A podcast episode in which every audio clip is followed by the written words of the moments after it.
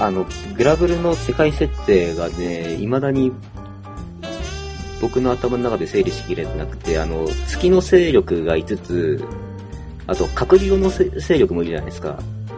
なんかあの辺が結局、月と隔離後は無関係なんだっけ月と隔離用は今のところは無関係っぽい。まあ、出どころは別。うん隔離用の力ってうん。結局はパンデモニウムのことで。うんで、隔離用連中って、うん。うん。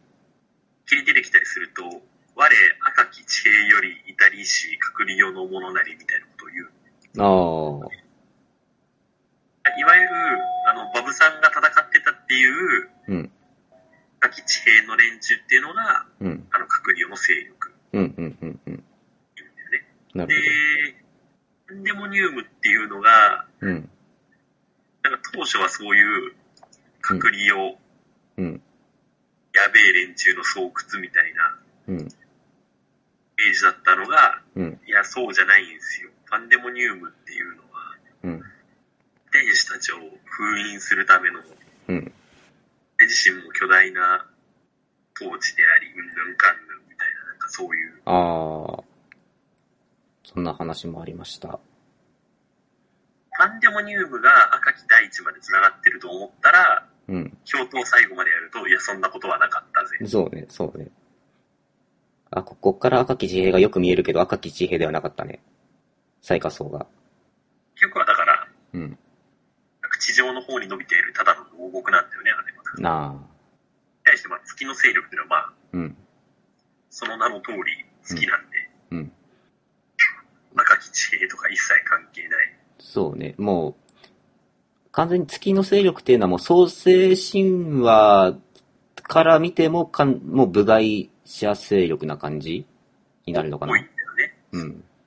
ああ、じゃあなんか月の勢力との対立をめぐって、ファ、ファーさん、ベリさんが協力してくれなさそうだな、 とかそんな感じの再登場かな、どうなんだろうな。ただちょっと怪しいのは、うん。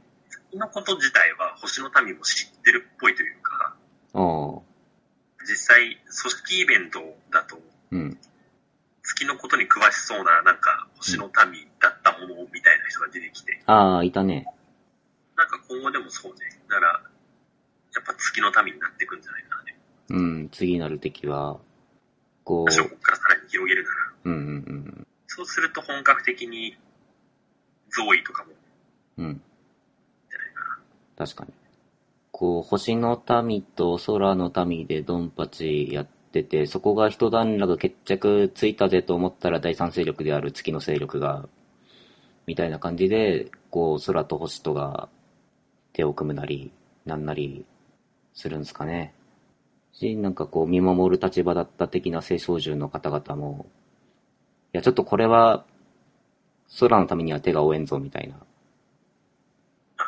ほら、実際今回、ルシオさんも、うん空と星のいさかいは神のご意志なんで、うん。やけど、なんか他の力で妨害してくんのはちょっと、大尺と違うんでやめてもらっていいですかみたいなこと言ってたから、ああ、そうね。それこそ、なんか、月の勢力が来ようもんなら、全力で手を出してきそうな感じの。その辺の下りでもう一回また、うん。リファーの出番が来るのかもしれない。うん、うん、うん、うん。いや、なんか、スマブラ止めて喋ってみたら、割とちゃんと考察らしい考察になった気がするよ。トリプルゼロは、ね、うんようやく、まあでも話としては一旦、うん。ではないけど、おおよそのうん。外敵もまあこれでうん。封印後はうん。独立したんで、うん。うん。私たちの物語完結っていうのはまあ一応はこれでなったんだろうね。うんうんうん。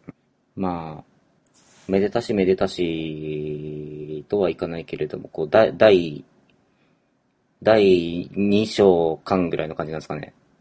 まあ第2章、第2章巻っていうか、まあ、だから一応だから天使編ああ、巻みたいな感じじゃない。うんうんうん気になるね、そう、部分は多々あるんだけどさ、うん。うん。とかも絡んでこなかったなとか、うん。まあ、いでろんもな、そう、それで思い出した。お打天使ってさ、そう、はい。てっきりうん。天使がなんか、うん。罪を犯して収監されるから打天使なんだと思ったら、なんか全然そういうわけじゃなかった。なんか、ただの部署分けでしたね、あれ。そうそうそうそう。あ打天使チームです、みたいな、なんか、そう。だからさ、あうの、ん。タラポンがさ、こうんの打天使がとかって言ったりするんだけどさ、うん。別になんか、別に打天使ってそういう差別する用語じゃないじゃん。うん。なんか、これだから営業部は、みたいな、そんな感じの。そうそうそうそう。これだから外科は、内科は、みたいなね。うんうん。あれ、よくわかんないなんか、そうね、グラブル世界において、打天使っていうのはその程度の用語だったっていうのが、チルとは。なんか、た、ただの部署名に、だいぶ強烈な字使ってきたねっていう。だから別にね、ベリアルも、さ初期部署的には天使だったわけでしょ。つまり、そうね、そうね。部署、部署外で打天使になったわけでしょ。なんか、俺、あそこの部署に配属されたらやべえらしいぞ、みたいな雰囲気は僕らは感じるけれども、と当の配属されただ打天使の人たちは特に何も思ってないっていう気が全然するね。だからそう、ベリアルとかもさ、うんベ。リアル、ベリアルじゃねえや。あれ、アザゼル。アザゼル。うん。アザゼルが逆に打天使なのってちょっと納得いってなくて、おう。ちょっとなんか前半オープニングぐらいだかなんかちょろっと出てきた、うん。アザゼルってキャラクター的に、どっちかというと、ルシフェル寄りのキャラクター、おう、そうだっけか。だあの、回想でもルシフェル様のためにうんぬんかんぬんみたいなあー、そうね。言ってるんだけど、お前、でも打天使か。あの、意に沿わぬ部署配置だったんじゃないはいそういうね、意に沿わぬ配属ちょっと人人事異動でお前打天使になったからみたいな、そんな感じ。痛くない営業やらされてますみたいな、そういう話 ね。俺ほん、俺本当はコピーライターになりたかったんだみたいな、そんな。コピーライターになりたかったけど今営業やってんだみたいな。まあまあちょっとなんかね、そこは違和感を感じるんだけど、うんまあまあ、でもね、あれでも、あの、うん、オリビエは、どうだったっけなんかあ、あの子隔離用の、なんかと、関係がなかったっけ気のせいだったっけな僕の記憶違いかもしれない。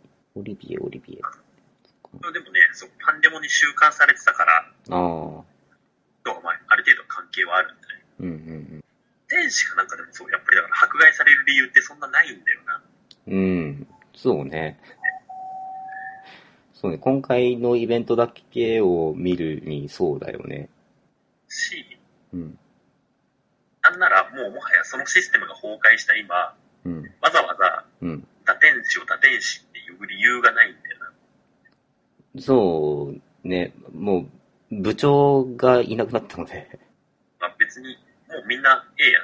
つ,、うん。つまり一括りで天使やん。うん。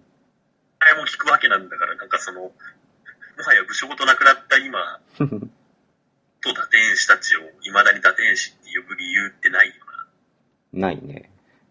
ちょっと思うでしなょ。るほ何にせよですね、どなあのうん。うん。あ取り留めなくちょっと、ばばっとなんか、いろいろ喋りはしたんですけれうど、ん。的にはですね、うん。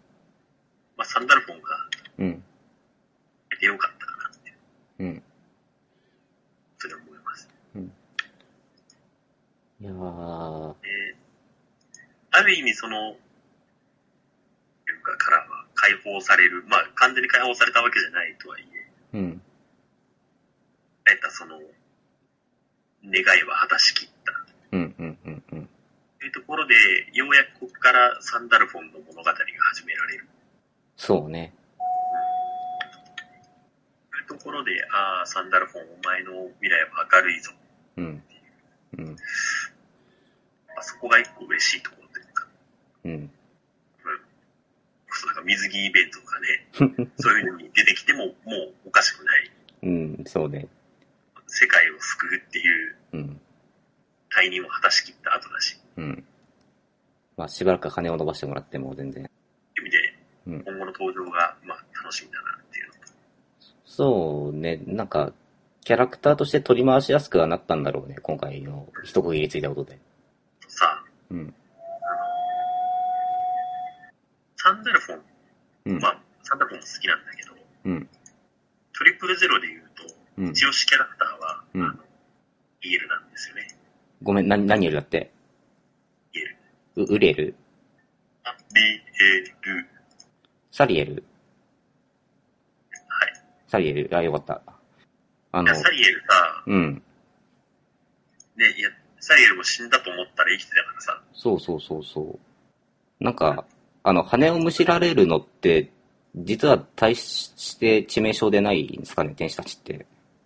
まあ、なんか、そうっぽいよね、でも。うん。力は失うけど別に命に別状はないみたいな。うん。こう、なんか四大天使たちもなんか、これ、これ、俺たちの羽だからみたいな感じでサンダル君に渡してたし。まあ、そもそもね、うん。初回の、元空で、ああ。そうだまあ、っなた。んら問題なく活動してたからね。そうだった、そうだった。そうだ、そもそもそも彼らが羽をうし失ってうんぬんって話でした、そういえば。えー、話をサリエリ君に戻しましょう。ああああの、休休暇の間はずっとアリの行列を眺めてるサリエリ君。なんかサリエルも、うん。まあ、ストーリーに絡ませるのはちょっと難しそうだなっていうのがあるんだけどさ、うん、うん、まあ、生きてたし、なんかあと、うん、普通エピソードでうん。なんかやるぐらいは問題なさそうだから、なんかそのうちガチャにひょっこり入ってきそうな気は。まあ、そうね。し、戦闘能力も高そうだし、全然なん中か、白闇だろうけど。うん。まあ間違いなく闇だろうね。そう、サリエリ君なんかプライベートすごいぼーっとしてる感じだよね、なんか。しょうがなく、あの、知能制限が。ああ、知能制限が。だから、ハールート・マールートとかも、うん。普通に戦っちゃったからもうプレイヤブル化しそうな気がするんだよね。なあ、まあ、ありそうだね。船からも解放されちゃったし、うん、うん、ハルマラに限らず、うん、四大、四大天使とかも、うん、まだ石でしか登場してなかったけど、うん。多分次から普通にもう、キャラでもなんか参入できそうだな。そうね、なんか今後は命として生きなさいみたいな感じになってるから、全然キャラとして回せそうですね。ただ、あのー、あのか、えっ、ー、と、あれ、えっ、ー、と、グリームニルだ。グリームニルを早く実装してあげないと、そのステップに行けないっていうのが、全員実装しますよって言ったわけじゃないし。唐突な羽振りが、まあでもグリーンで人気キャラだから、まあ、うん、まず間違いなく来るでしょ。うん。そういえば、ってて信じてるけど、うんいや、あの、うん、グリームニルが入ってくるかどうかちょっと怪しいな。えこの後にグリ及ーんムニで。ルもしうん、かしたら、うん。ない可能性あるよなっていう要因が一個あって、おう、四大、四大天使にくっついてる青少10連中ってさ、みんなうん、共通のサポートアビリティで、うん。キャップがかかった時、さらに効果アップをうん。かけてくれる。うん。うんブローディアだったら、うん。全体の土属性アップの効果をさらに上昇させる。おうほうほうほ千葉だったら、う。うん味。方全体の貴族性アップをさらに上昇。うんユールペだったら、うん味方全体の水属性もうんさらに上昇っていうのがついてるんだけど、もうん。うこの効果風は実装されてて、あれプリンセスコネクトコラボで入ってくるコッコロちゃんがですね、う味方全体の風属性アップの効果アップを持ってるんですよね。あ、そ、そこで実装しちゃったんだ。そうなんですよ。え、そ、え、そ、コッコロちゃん、その、強化の倍率が他の四大天使に比べて抑えめとかそういうことは、あ、まあ、抑えめなのかもしんないけど、うんまあ。でもサポアビ的には一緒なんじゃないこれ。おう。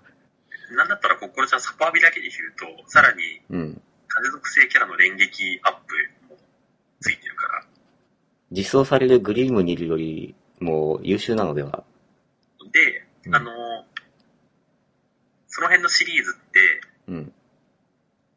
力をかさらに強化できるくせに、自分で属性攻撃アップが打てないのね、みんな。おう。あブローディアだったら、うん。やはり主人公なのうか、ん北東じいちゃんなのかとかから、うん。打ってもらって、うん。初めて、うん。あん自分の奥義に風属性アップがちゃんとついてるんですよ。ああ、ああ。股関節してるんですよね、これ。こっころちゃん強すぎひんそれ。ここちゃんめっちゃ強いんですよ。いやーい、いくら、いくら再現のゲームからの出張コラボだからって、そんな、そんなことって、グリムニルさん。いる。グ時リ、期あんのかなグリムニルのみスキンとして実装が、なぜか心に被せられるスキンとしての実装が、あの、プレステ2版のテイルズ・オブ・デスティニーのあの、なりきりリオンみたいな感じでさ、ああ、そういうね。え、 なりきりグリームにいる。なりきりグリムいる。アビリティ編成、サポアビ、もろもろ、全部心ですけど、側はグリムにできます、みたいな。ちょっとね、あの、うん。大関節というかですね。だからグリームにいるさんだったらちょっと厳しい状況なんですよ。まあ、うん。まあ実装すると思うけどね。うん。まあまあ、まあ実装はされるけれども、確かに心ちゃんとどうやって差異を出すかっていうのは、サリエルがうん。実装されちゃうかもしれない し。に、ハルマルが実装されちゃうかもしれないし。立場ねえなあ そうなると。なら、アズラエルそうがね実。装される可能性が、そうね。ある、なんならアズラエルたちの方が戦闘力高そうだからね。でもさ、そう、アズラエルさ、うん。出たはいいけどさ、うん。